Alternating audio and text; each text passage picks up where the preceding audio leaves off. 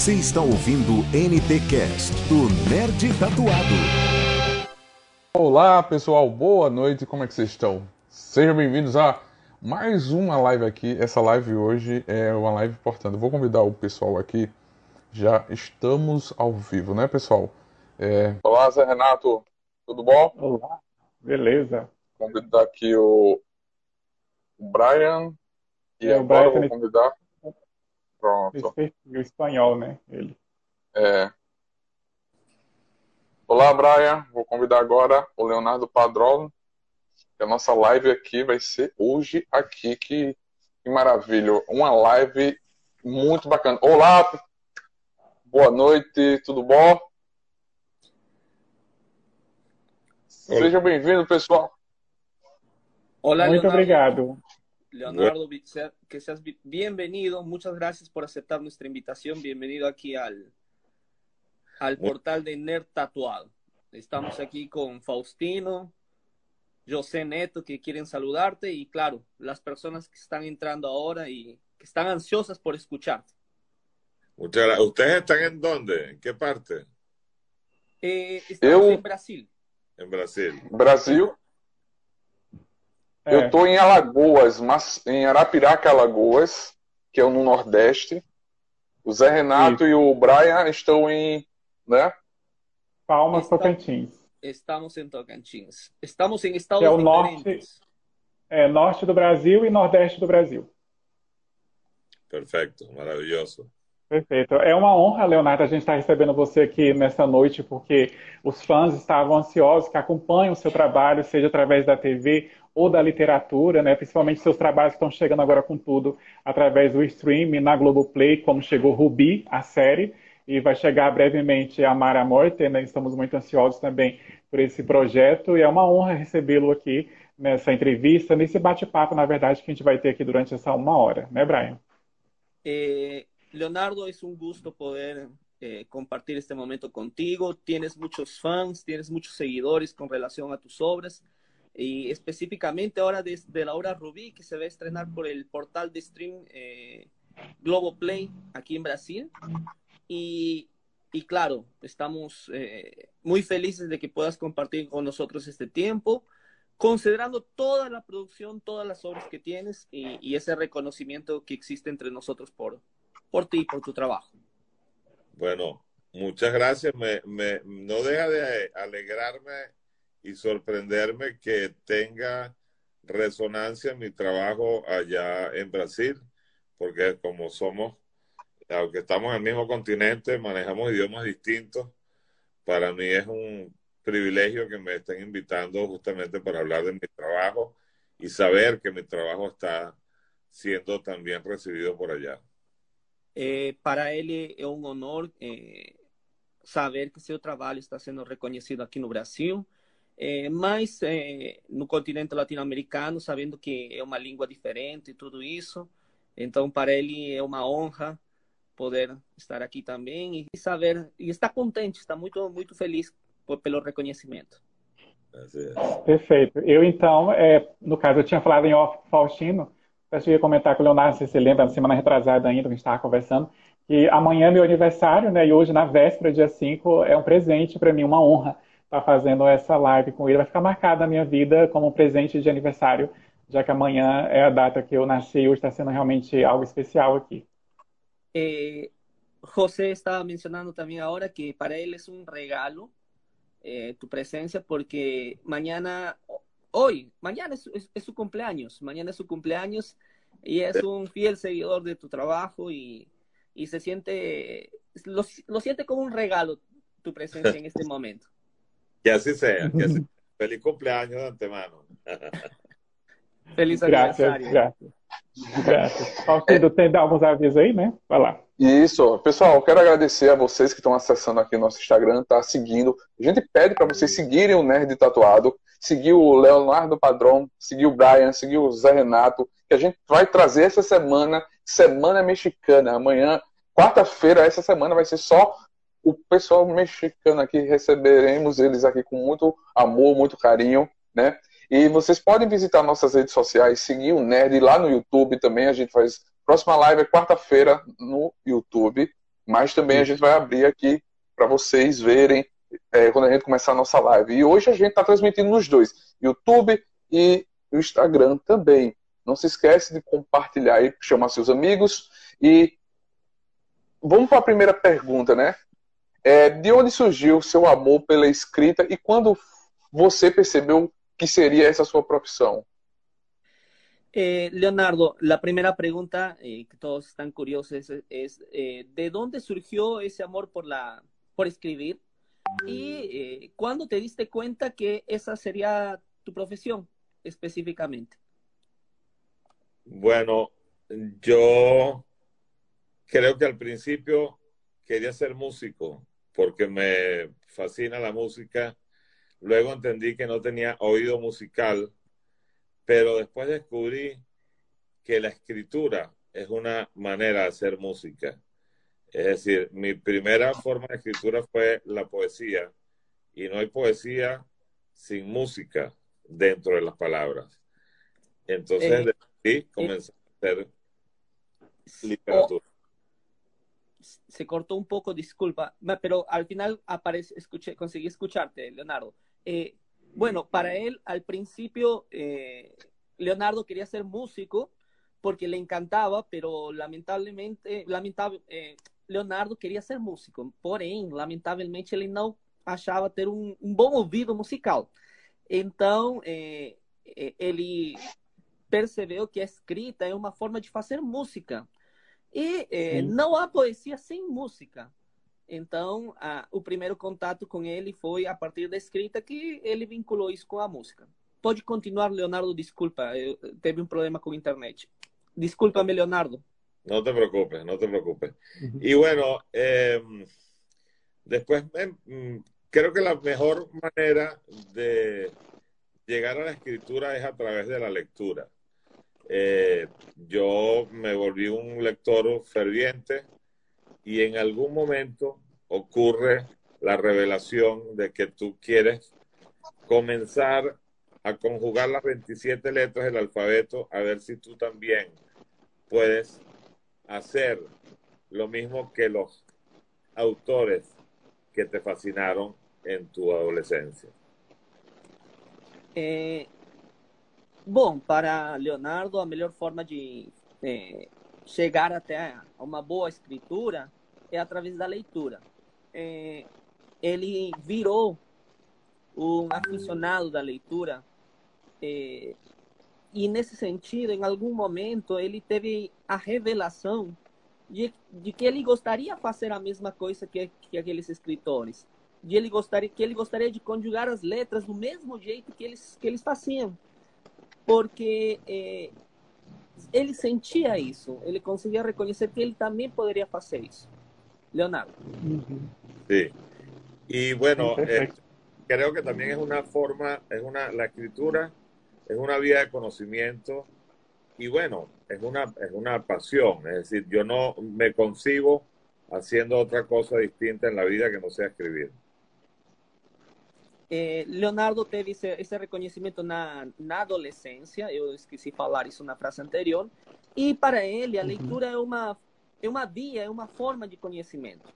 É, é uma paixão também, e ele, é, na sua perspectiva, não, com, não consegue ver outra forma de. Não, não consegue se dedicar a outra coisa, não consegue fazer outra coisa. Para ele é isso e não consegue ver além. É, essa é a sua paixão. Perfeito, ótimo. Agora, se gente, vocês que estão chegando aí, tá? No caso, é, nós estamos aqui hoje numa live muito importante, muito especial, nesse dia 5 do 7. A gente está aqui com o Leonardo Padrão, que é um dos maiores escritores e roteiristas aí da América Latina, super conhecido com seus projetos, seus trabalhos, tanto na, na literatura como na TV, no cinema também. Né? E para você que assistiu, no caso, Rubi, ou ainda vai assistir na Globoplay, ele é o responsável por essa adaptação especial, né, que você pode conferir lá, e vai chegar brevemente a Mara Moiter, está sendo super aguardada no Brasil, que é uma das.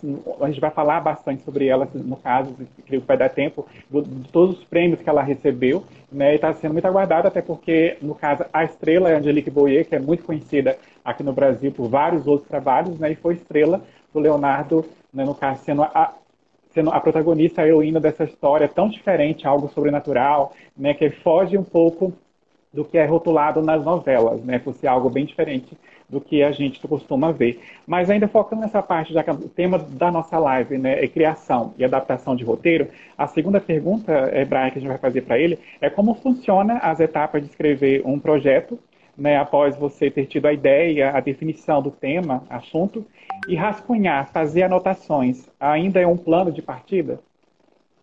Eh, Leonardo, hay muchos comentarios de personas de, Venezuela, de Costa Rica, de varios países. Eh, y sobre la pregunta que está haciendo José, eh, la pregunta es la siguiente.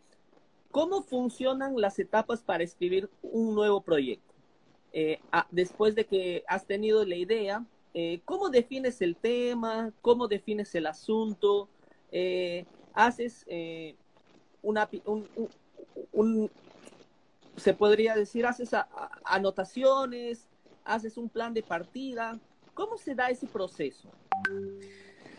Es una pregunta eh, compleja, porque la respuesta es muy compleja. hay muchas maneras de conseguir el llamado de una historia. De repente tú lees una noticia en la prensa que tú dices, oye, esto puede ser el nacimiento de una historia, o de repente ves, uh, por ejemplo, eh, una imagen en la calle que dices, aquí podría comenzar una historia. Por ejemplo, pongo, pongo una anécdota. Hay una historia mía que escribí en Venezuela que se llama Ciudad Bendita. Yo un día fui a un parque de diversiones con mis hijos y mientras ellos estaban montados en la montaña rusa, descubrí que en el parque de diversiones había una casa, había alguien que vivía en esa casa. Y dije, ¿cómo será vivir dentro de un parque de diversiones? Y dije, aquí es un lugar perfecto para que comience una historia. A partir de ahí, después vas inventando el argumento, etcétera, pero el lugar mismo ya te puede detonar la idea de una historia. É, para Leonardo é uma resposta muito complexa, porque há muitas formas de criar uma história. É, para ele, uma história pode ter seu nascimento em uma rua, em diferentes lugares. É, incluso, ele traz à tona um, um caso específico que aconteceu com ele é, para uma das obras dele, especificamente é, que se chama Cidade Bendita, Cidade Bendita, é, que narra um pouco, né? Ele, ele foi para um parque de diversões com seus filhos, é, eles estavam na montanha russa e quando ele estava aí contemplando o lugar, ele percebeu que tinha uma casa e ele foi descobrir que na casa morava alguém. E aí ele ficou se questionando, caramba, o que será, né? Como será é, morar em uma casa dessas? é, em um parque de diversões. Caramba, isso aí é um lugar perfeito. E a partir daí, você começa a criar e começa a elaborar um roteiro. E, e a partir daí começa a história. Leonardo, que, eh, ¿querías agregar algo más? Bueno, eh, es que cualquier, cualquier cosa te puede detonar una historia. Obvio, en, el, en la televisión generalmente se nutre de historias de amor uno muchas veces recorre, recurre a su propia vida, a la vida de sus amigos, eh, o a la idea de, por ejemplo, contar eh, una historia que de alguna manera cuente también la forma de ser de un gentilicio. Yo conté una novela en mi país que se llamaba El País de las Mujeres porque mi país, Venezuela, es muy famoso por la belleza de las mujeres. Y dije, voy a hacer una historia donde las protagonistas sean cinco mujeres distintas. Cada una tenía un arquetipo social distinto. Y bajo ese concepto, o sea, el título, El País de las Mujeres, me dio el punto de partida para contar las cinco historias de amor de cinco mujeres muy distintas. Perfeito. É, para Leonardo, qualquer coisa pode virar uma nova história. incluso na, na televisão. A televisão é, absorve muito, utiliza muito histórias de amor. É, e que muitas vezes está baseado em uma história de vida, uma, a, a, vida pessoal, a vida de amigos, ou outras ideias que, que aparecem por aí. Por exemplo, eh, Venezuela é considerada eh, o país das, eh, das mulheres bonitas. E isso aí eu tenho, eu tenho certeza, tá? E Leonardo mencionava que Venezuela com seguridade é o país das mulheres bonitas em América Latina. Assim. O Miss Universo a gente vê muito, né? O Miss Universo claro, sempre chegam na, claro. A gente final, reconhece é. a beleza das mulheres venezuelanas, venezuelanas, venezuelanas, né? É. E sobre essa ideia que é um gentilício, né, uma forma de chamar a Venezuela eh, como país, ele menciona que eh, teve a ideia de contar isso e ele eh, passou por somente contar a história de cinco mulheres diferentes, com um arquetipo social diferente e a partir criou uma história com cinco mulheres protagonistas e a partir daí contar cinco histórias totalmente diferentes em uma única trama. Sim, perfeito, sim, sim. excelente. É... A responsabilidade de adaptar é um peso maior do que criar sua própria obra? Eh, la pregunta de Faustino era la siguiente: si la responsabilidad de adaptar es mucho más complicada, pesada que la de crear una, historia propia. ¿Cuál es tu punto de vista, Leonardo? Bueno, no, realmente es más, complicado crear una historia desde cero.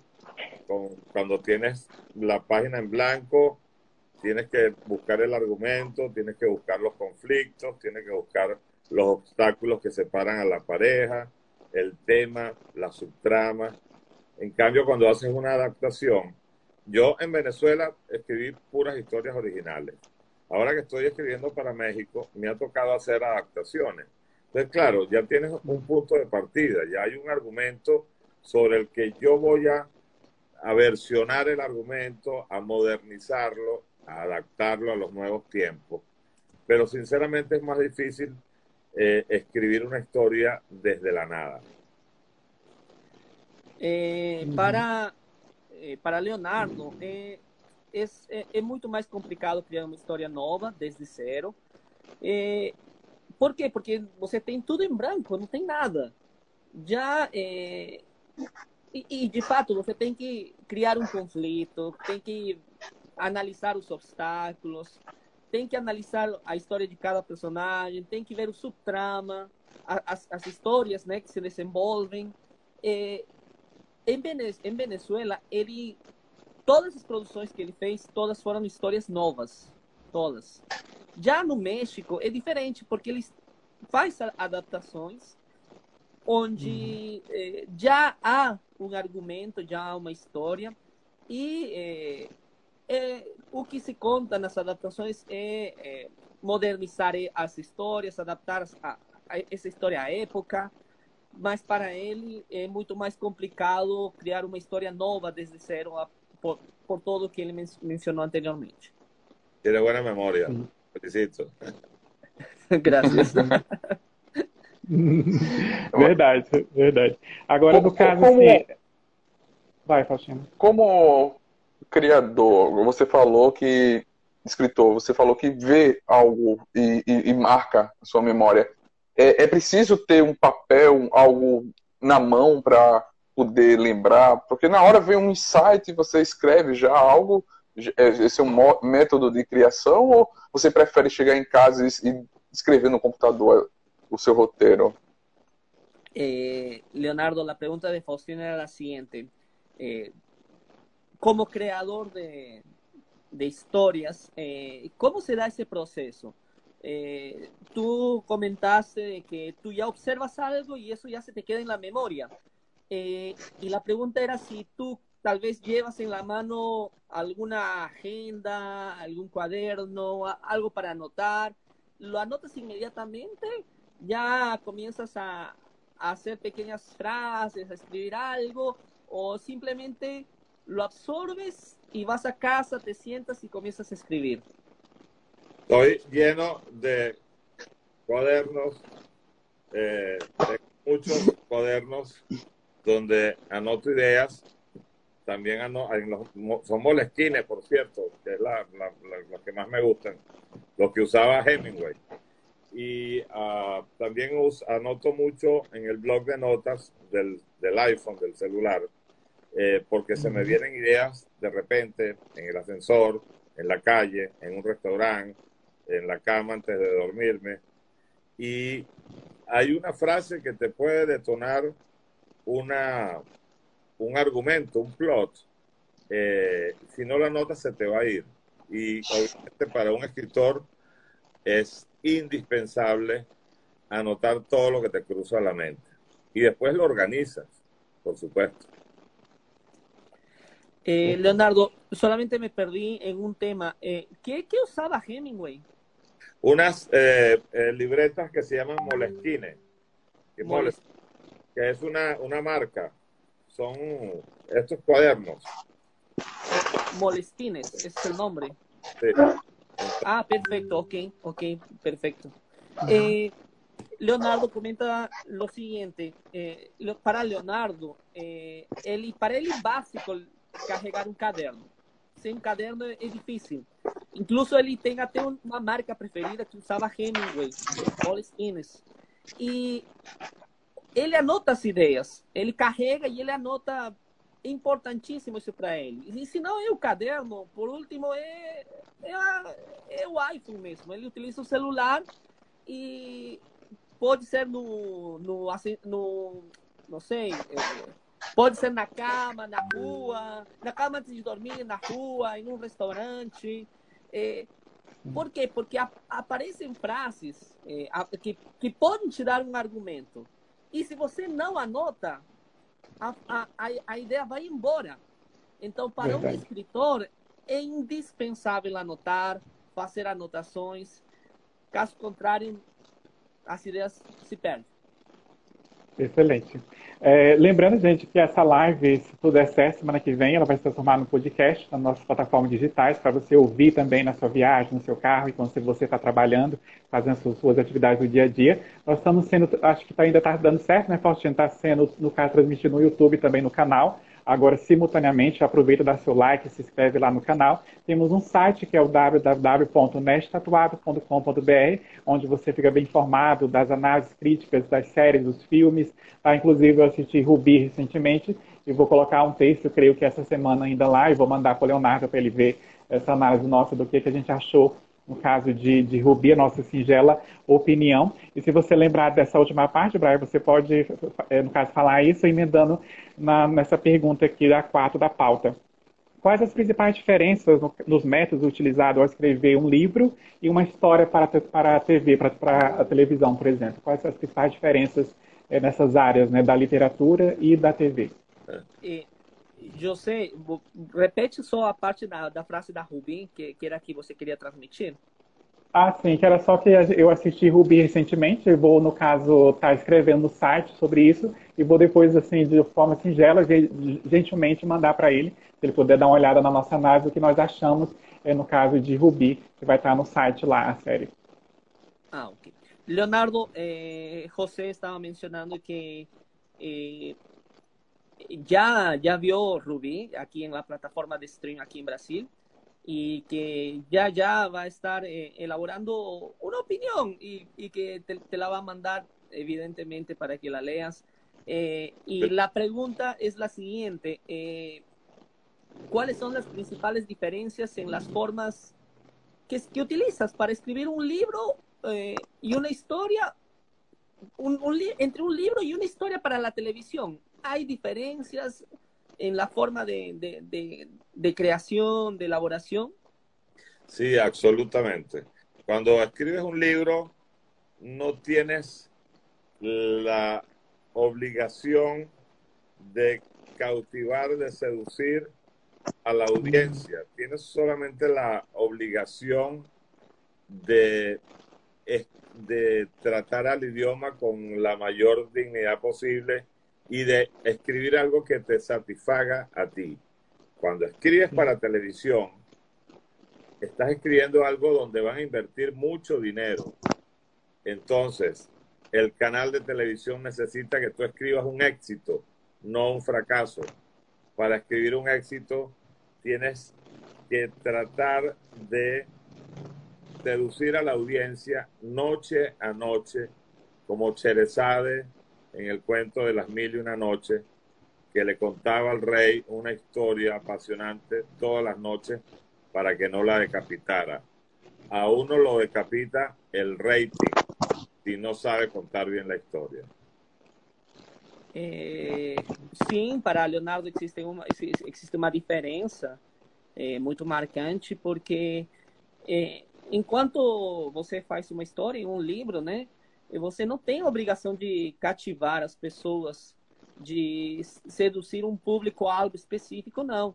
Você tem, quando escreve um, um, uma, um, um livro, você tem uma obrigação com relação à língua, ao idioma, é, de tratar ele com dignidade, mas, mas, mas também de satisfazer o seu gosto pessoal. É, já com a televisão é totalmente diferente pelo investimento. É, você tem que escrever um sucesso. Você tem que escrever algo que tenha audiência. Não pode ser um fracasso, porque é, seria ilógico. Você tem que seduzir esse público-alvo, você tem que seduzir aquela audiência noite a noite. Algo assim como o conto das mil e uma noites, onde uhum. para você não ser decapitado tinha que contar uma história nova a cada noite. E é, acontece o mesmo da, da, TV. Na TV, se você não, não seduz, você é decapitado. O rating decapita você. Exato. Incrível. Perfeito. Faustino. É, exaltar a figura feminina é uma marca registrada também em seus projetos. De fato, a mulher tem mais conteúdo para ser abordado do que o homem? Eh, resaltar la figura de la mujer es, es una constante en tus obras, eh, Leonardo. A veces incluso más que lo que el papel de un hombre. ¿Podrías explicarnos un poco más al respecto, por favor? Bueno, porque generalmente me concentro más en los personajes femeninos porque me parecen más complejos, más apasionantes y más misteriosos. Eh, y porque definitivamente eh, creo que la mujer es la mejor obra de arte que existe en el planeta. Entonces, es una manera también de rendirle homenaje a la mujer en cada obra que escribo. Eh, sim, ele se foca muito mais eh, nas mulheres, eh, porque ele considera que o universo feminino né, é muito mais complexo, muito mais emocionante, muito mais misterioso com, comparado com o homem. E, desde o ponto de vista é, dele, a mulher é, é a melhor né, obra de arte do planeta. Então, também é uma forma de render uma homenagem a esse universo feminino. O que, o que, lo, lo, que vamos a decir, Leonardo, es verdad, ¿no es cierto? También con tantas venezolanas hermosas es, es mucho más Inspiración. ¿no es Inspiración. Exato. Perfeito. Incrível. Alguna... Ah, ah, pode falar, Brian, desculpa. Está cortando, é... né? Sim, poderia, eh, você pode fazer a próxima pergunta, meu amigo. Certo, certo, beleza. É, falando então no caso nas mulheres, né, a gente chegou no, no ponto principal aqui da nossa live, o pessoal está curioso, inclusive tem muita gente chegando, entrando, pessoal igual o Brian citou, o pessoal da Venezuela, Costa Rica, está comentando aqui. Muito bem-vindos todos vocês. Um grande abraço, um grande beijo. Nós somos aqui do Brasil. Estamos conversando hoje, nessa noite muito especial, a honra, o privilégio de estar com o Leonardo aqui nessa live, falando sobre criação, adaptação de roteiro, em cima dos trabalhos, dos grandiosos projetos que ele fez, está fazendo e vai fazer também em todas as áreas, da literatura, da TV, enfim. Falando no caso em TV, é, quais foram os desafios, Brian, dessa número 7 aí, que você pode destacar na, adaptação de Rubi, sendo resumida, por exemplo, em menos de 30 episódios. A gente sabe que aqui no Brasil, em 2004, ela foi exibida aqui com enorme sucesso, foi reprisada no canal famoso aqui também, que é o SBT, várias vezes, e com enorme audiência nas tardes. E agora você, no caso, adaptou ela né, em uma série, um formato de 26 episódios, uma novela que era de, acho de 3, 4, 5 meses, se eu não me engano. Né? Então, assim, qual foi o desafio de poder enxutar, resumir essa história e ao mesmo tempo de pegar algo que era tão, assim, no caso, uma história que é tão arrebatadora, do que o público gostava tanto, colocar novos atores para fazer esse remake, essa nova versão. Eh, Leonardo, a pregunta, la pregunta es la siguiente. Eh, ¿cuál, fue el, ¿Cuál fue el desafío eh, que puedes eh, mencionar en, la adaptación de Rubí? Siendo que básicamente ha sido resumida en, en, en 30 capítulos. ¿Cuál fue ese trabajo? Porque sabemos que es una historia que, que se alarga mucho más. O sea, hay que resumirla muy bien. Entonces, eh, ¿qué nos podrías comentar al respecto? Bueno, Rubí tenía varios desafíos. El primero es que es un clásico de la televisión mexicana que además ha tenido ya otras versiones y efectivamente eh, su primera versión eran más de 100 capítulos, eh, eh, mucho más de 100 capítulos, no recuerdo exactamente cuánto. A mí me tocaba contar el mismo cuento en 27 capítulos, pero era en tono, en clave de serie, no de telenovela. Entonces la serie tiene una narrativa mucho más veloz, es una narrativa donde los eventos, los acontecimientos pasan con mucha más velocidad. Yo siempre agrego cosas a las versiones, a las adaptaciones que hago, para poner un poco también de mi sello personal. Pero el, primer desafío era honrar un clásico de la televisión mexicana. Y el segundo desafío era, efectivamente, contarlo a velocidad de vértigo. Y felizmente creo que, que lo logramos porque fue una serie que tuvo muchísimo éxito. É, bom, é, para, para Leonardo é, foi um desafio sim. Primeiro porque Ruby é um clássico das telenovelas mexicanas, né? Que já teve outras versões.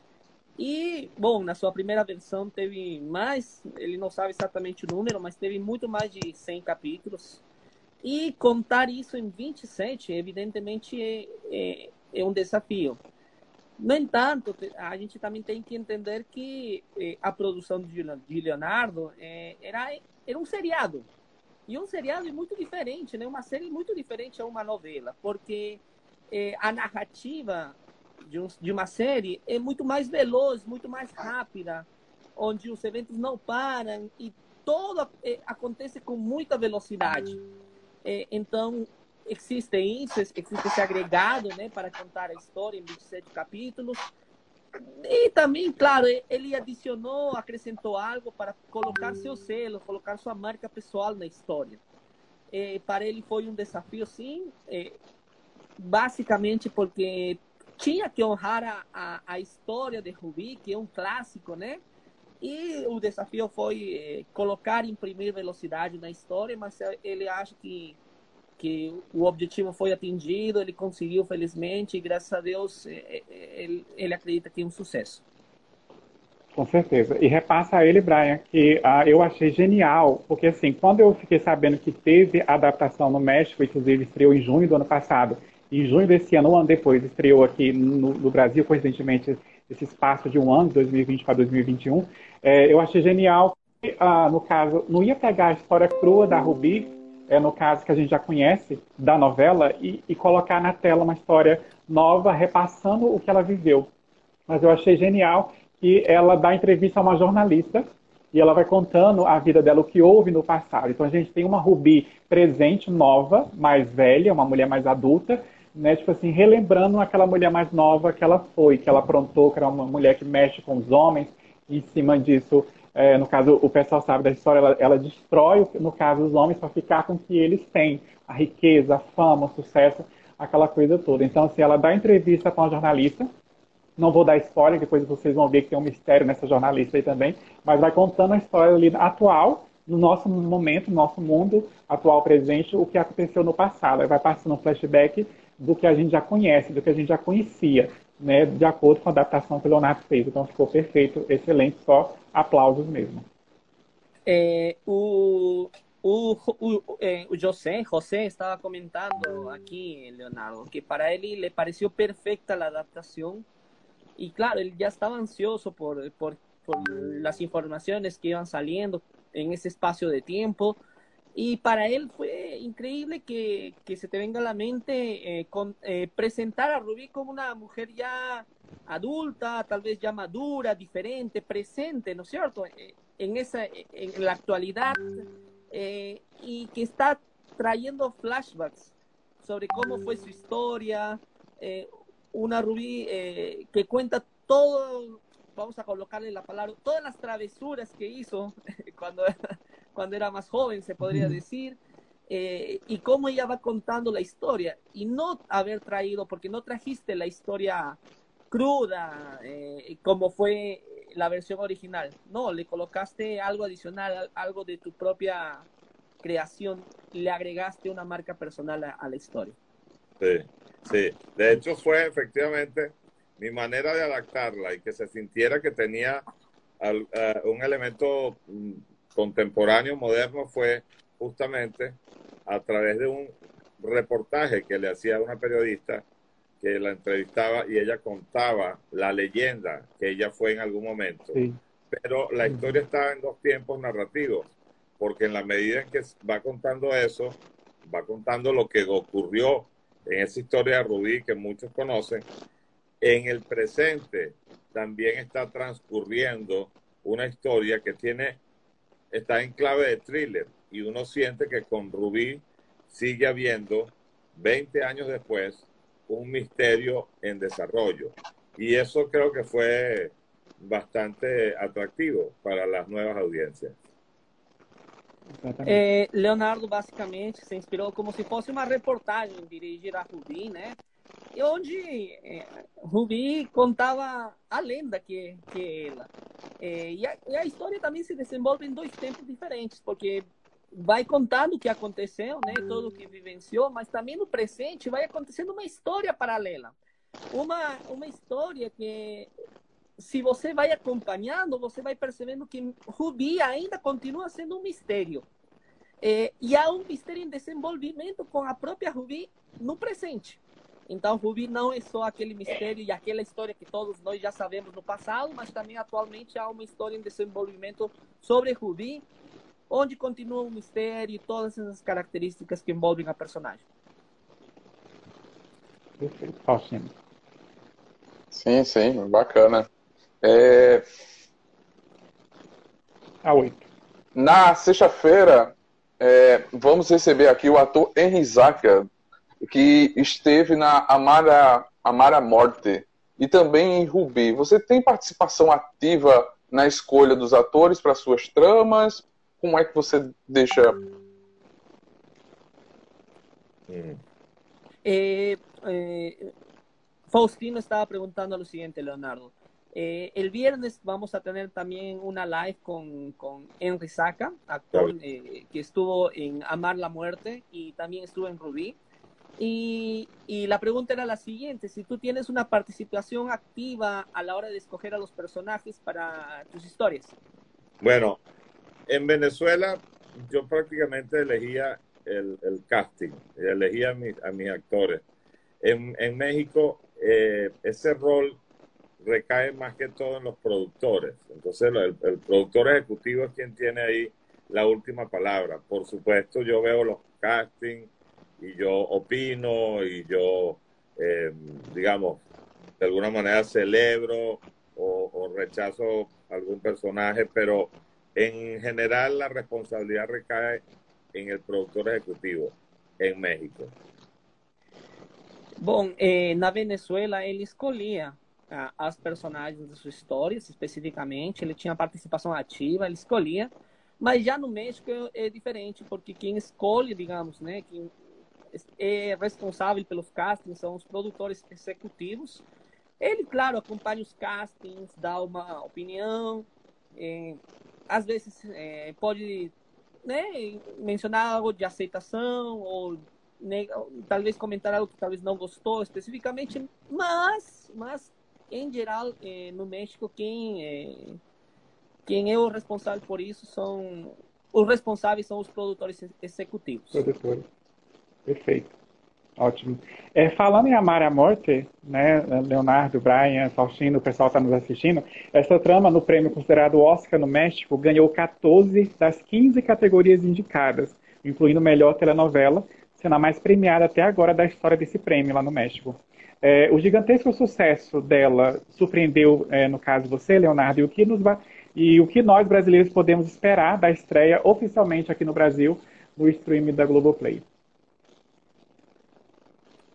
Entonces, Leonardo, eh, entonces, Leonardo, hablando sobre Amar la Muerte, eh, esta trama eh, ganó varios premios. incluso ganó lo que es considerado el Oscar en México, ganó 14 de 15 categorías, incluida a, mejor, mejor telenovela. todo ese, ese éxito te sorprendió. ¿Qué es lo que nosotros podemos esperar como brasileños eh, del, del, estreno oficial aquí en, eh, por el streaming Global Play? Bueno, claro, me sorprendió que ganara 14 premios porque fue una avalancha de premios, fue, fue un récord, ¿no? no en la historia de, del premio eh, TV y novelas que dan en México nunca había habido un producto que ganara tantos premios. A mí es que me particularmente me fascina la trama porque es eh, de un carácter tremendamente esotérico, porque habla de transmigración de almas, ¿no? Pero también es una historia sobre las segundas oportunidades. Entonces, va más allá de una simple historia de amor. Eh, en el fondo es una gran reflexión sobre si hay vida después de la vida, eh, y es una reflexión a propósito de qué harías si te dieran una segunda oportunidad de vivir tu vida, qué harías distinto, cómo, cómo harías para no fracasar en, en ciertas cosas y para triunfar en las que no triunfaste, ¿no? Entonces es apasionante. Yo estoy seguro que les va a gustar porque además quedó muy bien producida. Bom, para ele foi um, uma surpresa, porque foi uma avalanche de prêmios, foi um recorde naqueles prêmios TV e novelas que são no México. E para uhum. ele é uma novela que eh, lhe encanta, é, gosta muito da história dela, pelo, pelo que é em si a história. A história é de caráter esotérico, que habla sobre, fala sobre, não sei se o termo é mesmo, transgress, transgressão de, al, de almas. Transmigração. Ah, ok transmigração de, de almas. É, e a história, é, no fundo, né, é, faz refletir é, sobre é, se há vida depois da vida, é, sobre segundas oportunidades. o que você faria se você tivesse uma segunda oportunidade? O que você faria diferente para não fracassar, para você triunfar, né?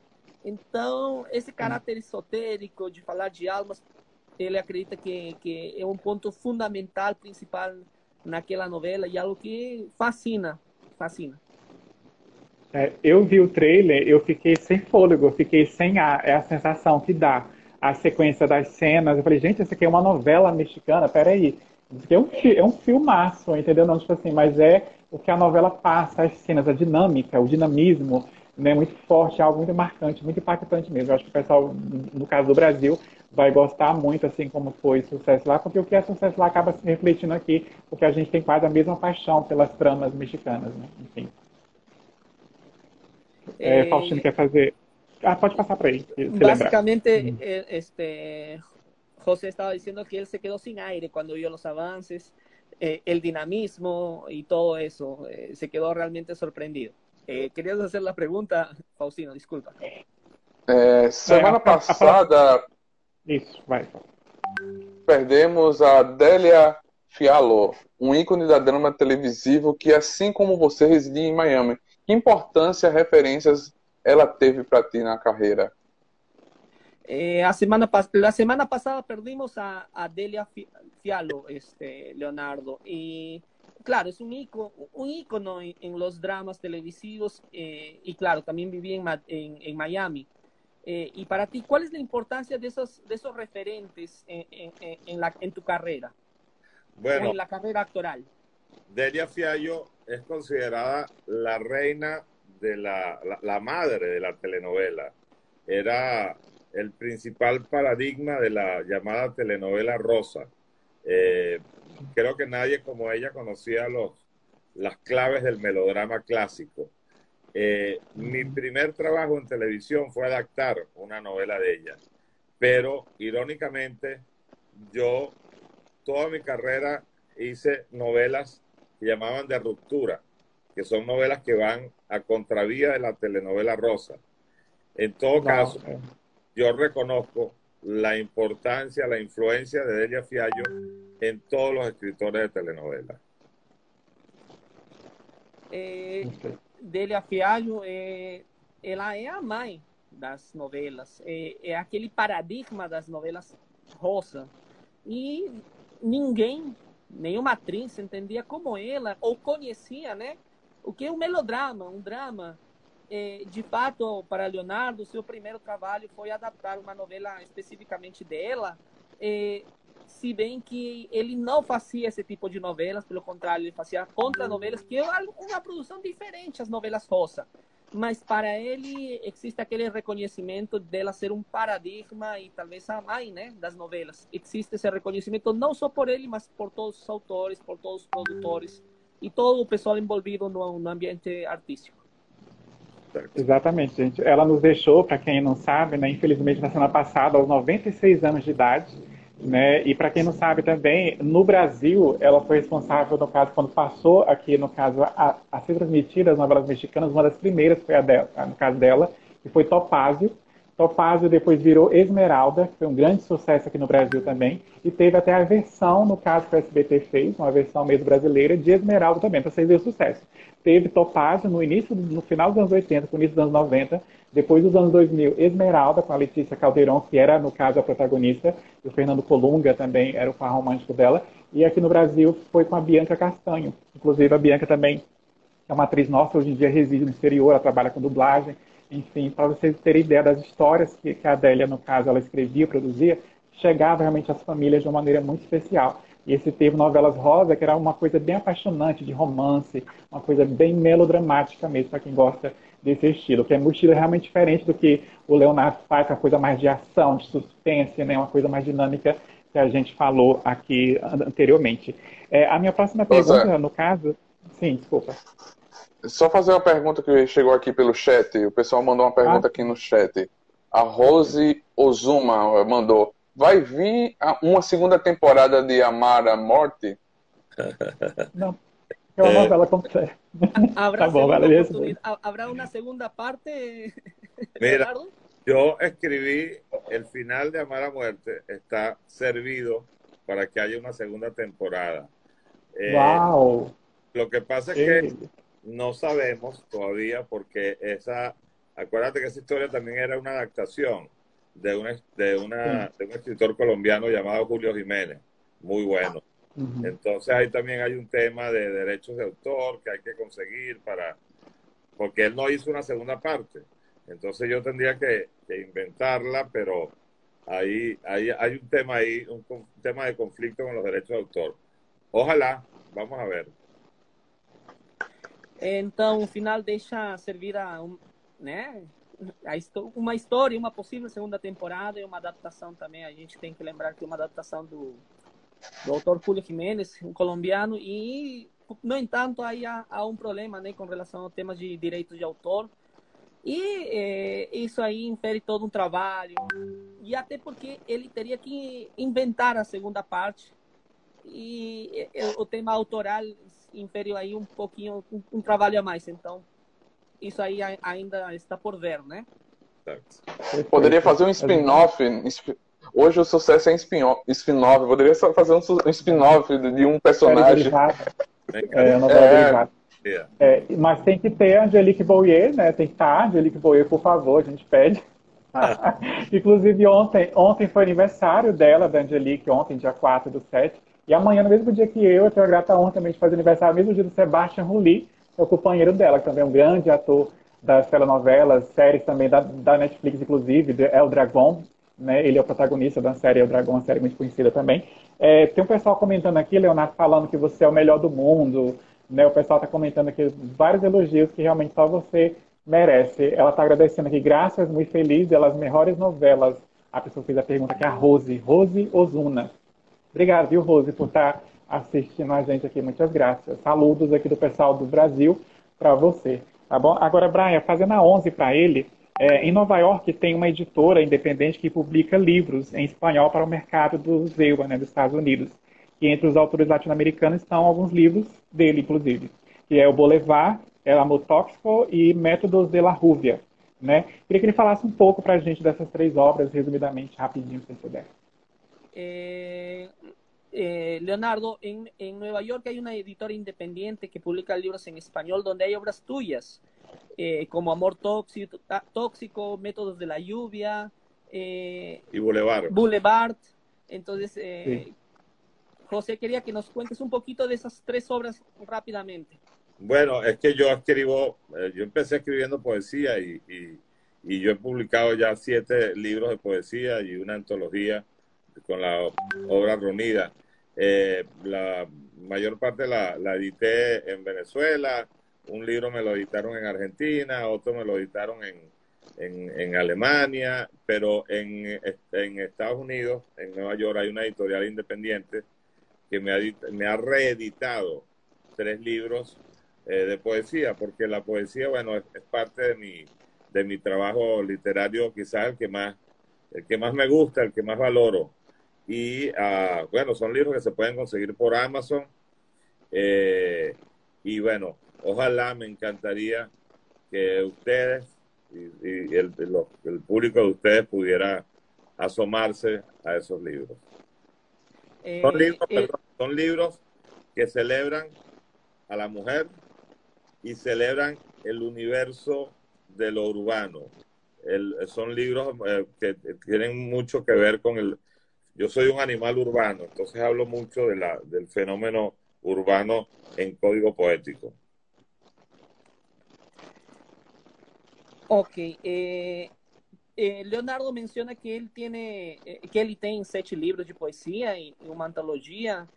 Curiosamente, um deles foi publicado na Venezuela, outro na Argentina, outro na Alemanha. E agora essa editora que é independente teve felizmente, né, esse trabalho de reeditar aqueles livros. É, e tratam sobre poesia, o trabalho que ele mais gosta, né? Ele começou com poesia. Agora, esses livros estão é, disponíveis no site da Amazon e ele gostaria muito que o, que o público conseguisse ter contato com esses livros. É, e são livros onde ele é, exalta a mulher, exalta também o universo do, urma, do urbano. Ele se considera um animal urbano e só que ele trans, translada né, esse, esse, caráter urbano em forma de poesia, em, co, em um código poético. Perfeito. Faustina, é, é, é a minha. É, uhum. Sim, nos derrama. É, teve estreia primeiramente nos Estados Unidos há poucos, mais de um mês, que tem uma ótima equipe de roteiristas na adaptação, incluindo você na criação final. Conta pra gente sobre essa nova produção que traz de volta a Gabi Spanik nas telinhas, conhecida mundialmente pelo fenômeno A Usurpadora. Eh, hay una obra, Si nos dejan, eh, Leonardo, y que tuvo su estreno primero en Estados Unidos hace más o menos un mes, y que un, un grupo de guionistas eh, increíbles, ¿no es cierto?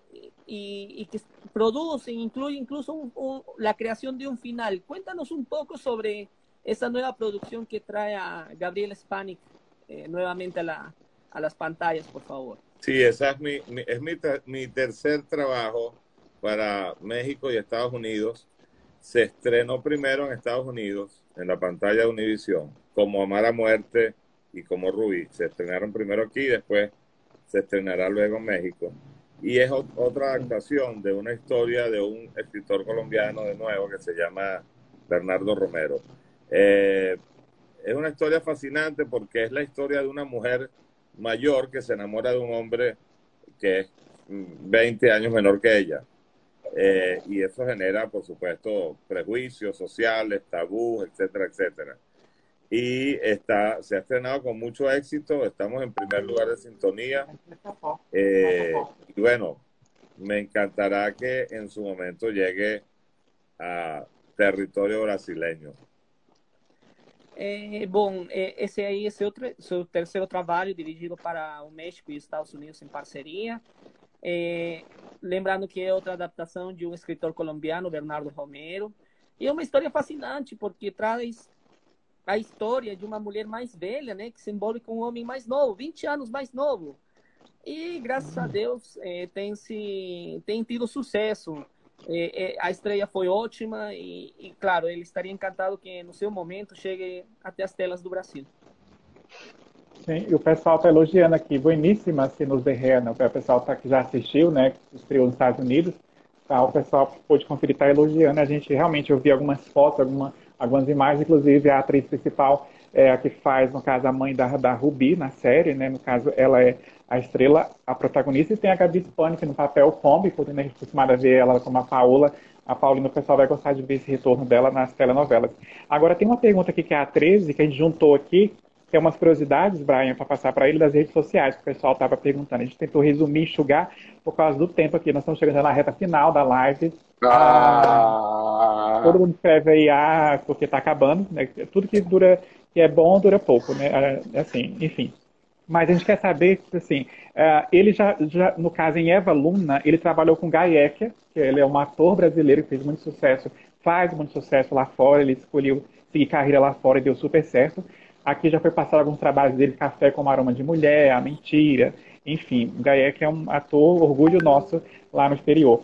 E assim, e tem no caso alguma atriz ou até mesmo outro ator daqui do Brasil que ele conhece e gostaria de trabalhar, né? E aproveitando, a estrela mexicana Thalia disse em entrevista recentemente que só voltaria a atuar se fosse no roteiro, um bom roteiro de uma série. Será que ele escreveria algo para ela se ele tivesse essa oportunidade? Você já pensou, desejou trabalhar com ela? Vamos com a primeira pergunta rapidamente. Eh, Leonardo, ¿escribirías algo para Thalía? Siendo que mencionó que, por ejemplo, ella solo volvería a actuar con un, un buen eh, guion me encantaría. Talía es una de las actrices más carismáticas de la industria de la televisión. Es una reina, una protagonista sensacional. Me encantaría. Yo la, yo la entrevisté una vez para un programa de entrevistas que yo tenía y es una mujer eh, fascinante. Por supuesto que sí. Eh, claro, con certeza le gustaría hacer algo, el, el produzir algo para ela, considerando que uma, uma rainha, né, a, a rainha das novelas, é uma atriz incrível. Sim. E, é, incluso, ela já entrevistou ela em, em um momento anterior, quando ele tinha um programa para fazer entrevistas. E sim, com certeza. E a, a segunda pergunta, Leonardo, era sobre o atriz, el actor, desculpa, o actor brasileño eh, Guy Ecker. Guy Ecker. Exacto. Y si tal vez eh, te gustaría trabajar con algún otro actriz, actriz, con alguna actriz o algún actor brasileño. Bueno, Ecker hizo una adaptación de una novela mía que se llama Eva Luna. Él fue el protagonista y fue un suceso aquí en, en Estados Unidos. Eh, la novela original se llamaba Aguamarina y la, y la versión fue Eva Luna. Eh, y eh, lo conozco porque también lo entrevisté para, para ese programa que se llamaba Los Imposibles. Me encantaría volver a trabajar con él porque es un maravilloso actor y, y en Brasil tienen muy buenas producciones y tienen un talento actoral extraordinario. Así que sería maravilloso que nos comenzáramos a mezclar más. É, sim. sim é, é, ele conhece porque não só trabalhou com ele, mas também entrevistou e com certeza gostaria de voltar a trabalhar com ele novamente. É, como mencionou na pergunta, né, era uma história que se chamava Água Marina e sua versão foi Eva Luna. E no Brasil, ele considera que no Brasil tem, existem boas produções, existe muito talento e por que não misturar-se né, um pouquinho, gente? Verdade. Sim, sim. A gente está chegando a uma das. Falta só duas perguntinhas. Essa pergunta a gente sempre faz para os nossos convidados, que é para ele, a gente pede para ele indicar um filme de coração, uma série predileta e um livro de cabeceira. Entonces, Leonardo, esta es la última pregunta que siempre hacemos en estas lives. Eh, Leonardo, la pregunta era la siguiente, eh, que nos indiques, que indiques al público una película que, que, llevas en el corazón, que te gusta mucho, una serie predilecta y un libro de cabecera. ¿Cuáles serían tus indicaciones, por favor? Mi libro de cabecera, el libro El desasosiego de Fernando Pessoa. Es un libro para mí eh, crucial. Una serie que me encanta, que la he visto ya tres veces, Peaky Blinders. Es una serie maravillosa. Maravillosa. Que está en Netflix. Eh, no me canso de verla. Es, es, óptima, perfecta. Y uh, una telenovela, dices tú. Eh, bueno, hay, hay, un, hay un gran escritor venezolano que se llama José Ignacio Cabruja, que ya murió, que él escribió una novela que se llamó La señora de Cárdenas. Esa novela para mí fue una epifanía, una revelación. Y é.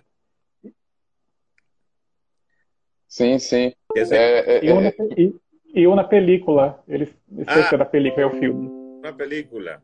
Uau! Isso. Uma película, são tantas. Eh, ah, bueno, El Padrino, me fascina El Padrino. Eh, la he visto varias veces también.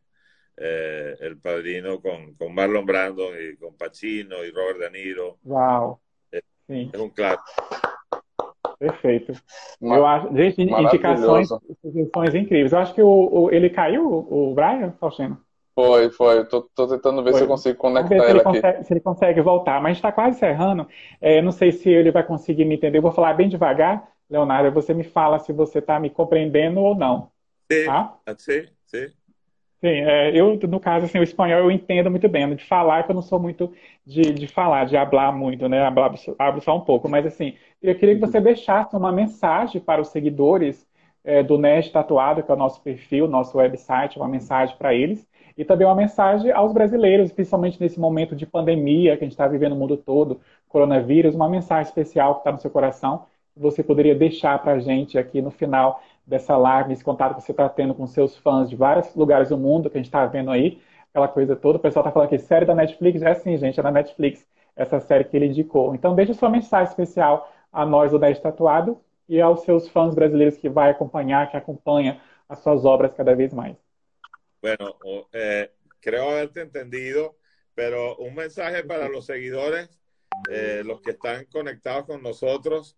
Eh, bueno, primero agradezco la oportunidad de conectarme con la audiencia brasileña, con los seguidores de ustedes. Agradezco que sigan mi trabajo. Vienen por ahí sorpresas. estoy produciendo dos historias, dos series que ya, ya les contaré. Vienen, vienen, vienen por allí. Estoy en plena escritura de ellas. Y uh, bueno, eh, estamos viviendo tiempos complejos en el mundo. El mundo se está poniendo a prueba y creo que el ser humano tiene en estos momentos que hacer un derroche de solidaridad con los demás, porque el, la pandemia, el coronavirus, ha, bueno, ha, ha, puesto en luto a muchos hogares. Eh, creo que el primer mandamiento es cuidarnos, eh, cuidarnos y cuidar a los demás.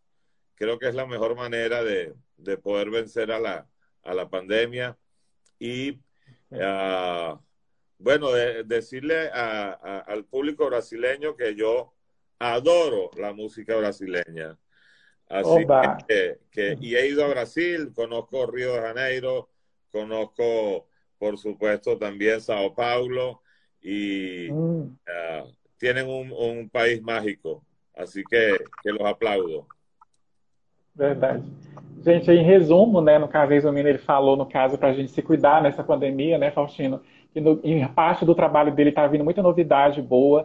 Ele, ele agradeceu para a gente acompanhar, seguir o trabalho dele. Né, no caso, que ele elogiou o nosso país, São Paulo, Rio de Janeiro, que é um país, no caso, é mágico, né? E assim, São Paulo de Janeiro é o mais falado lá fora, então assim, tem um espelho muito legal. Então, assim, e para ele é um, tá sendo um, um, privilégio estar aqui, imagina para nós estar recebendo ele é uma honra, é um prazer imenso no caso, está recebendo ele aqui. Leonardo, a gente não quer perder esse contato com você, né? Que você pode contar com a gente que precisar, divulgação no Brasil, qualquer coisa. As portas estão abertas do Nerd Tatuado para você. O nosso portal, nossas redes sociais, tá? Igual eu falei, eu vou escrever com o maior prazer sobre Rubi, estou escrevendo, vou finalizar, vou postar no site, vou enviar para você também, para você ver, né? Qualquer coisa você dá também o seu respaldo, a sua resposta e aquela coisa toda. Lembrando, gente, que na Quarta-feira nós temos uma live, vai ser no nosso canal do YouTube, e vai ser com a Andréa Lagones. Andréa Lagones é a eterna gotinha de amor, gotita de amor, né, que é conhecida lá fora. Então, assim, é uma atriz, cantora, e vai estar com a gente lá no canal do YouTube nosso. E você pode seguir a gente nas redes sociais. Segue também o Leonardo, tá aparecendo. Claro, você pode entrar aí no, no Instagram dele, que é maravilhoso, muitas dicas, muitas fotos legais dos projetos dele. Né? No caso, as maiores estrelas do México, da Venezuela, segue o Leonardo, acompanha o trabalho dele, porque hoje em dia acho que todo mundo está no meio artístico, Leonardo, não sei se você vai me compreender essa parte que eu vou falar agora, a maioria das pessoas no meio artístico, elas querem estar em um trabalho, em um projeto seu. Né? Eu acho que estar num projeto, num, em um trabalho seu, qualquer ator, atriz, vai ser de, de, de grande felicidade de estar atuando numa série, numa novela sua, seja criada ou adaptada. Eu imagino que é, um, que é uma honra passar, ter no currículo um trabalho seu, hoje em dia eu imagino que deve ser um êxito muito grande, né? Porque o que a gente vê, assiste, é algo maravilhoso. Imagine para quem está fazendo aquilo ali.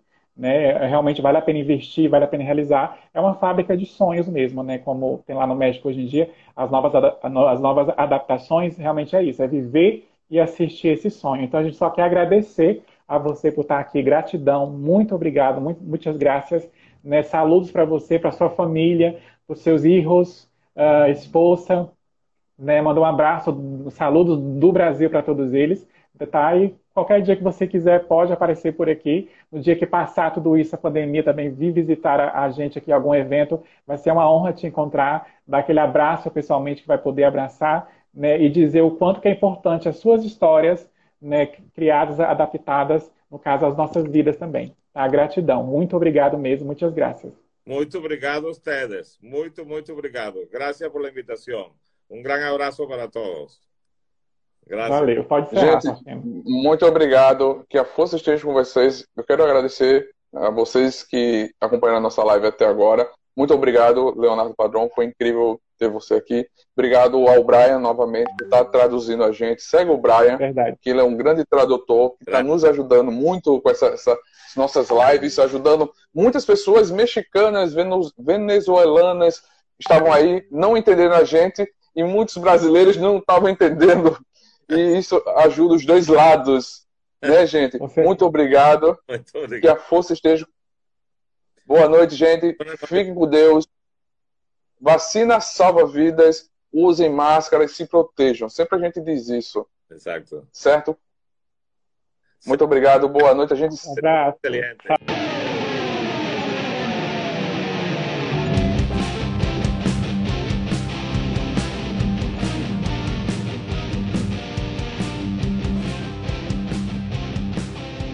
Você acabou de ouvir NTcast, o Nerd Tatuado.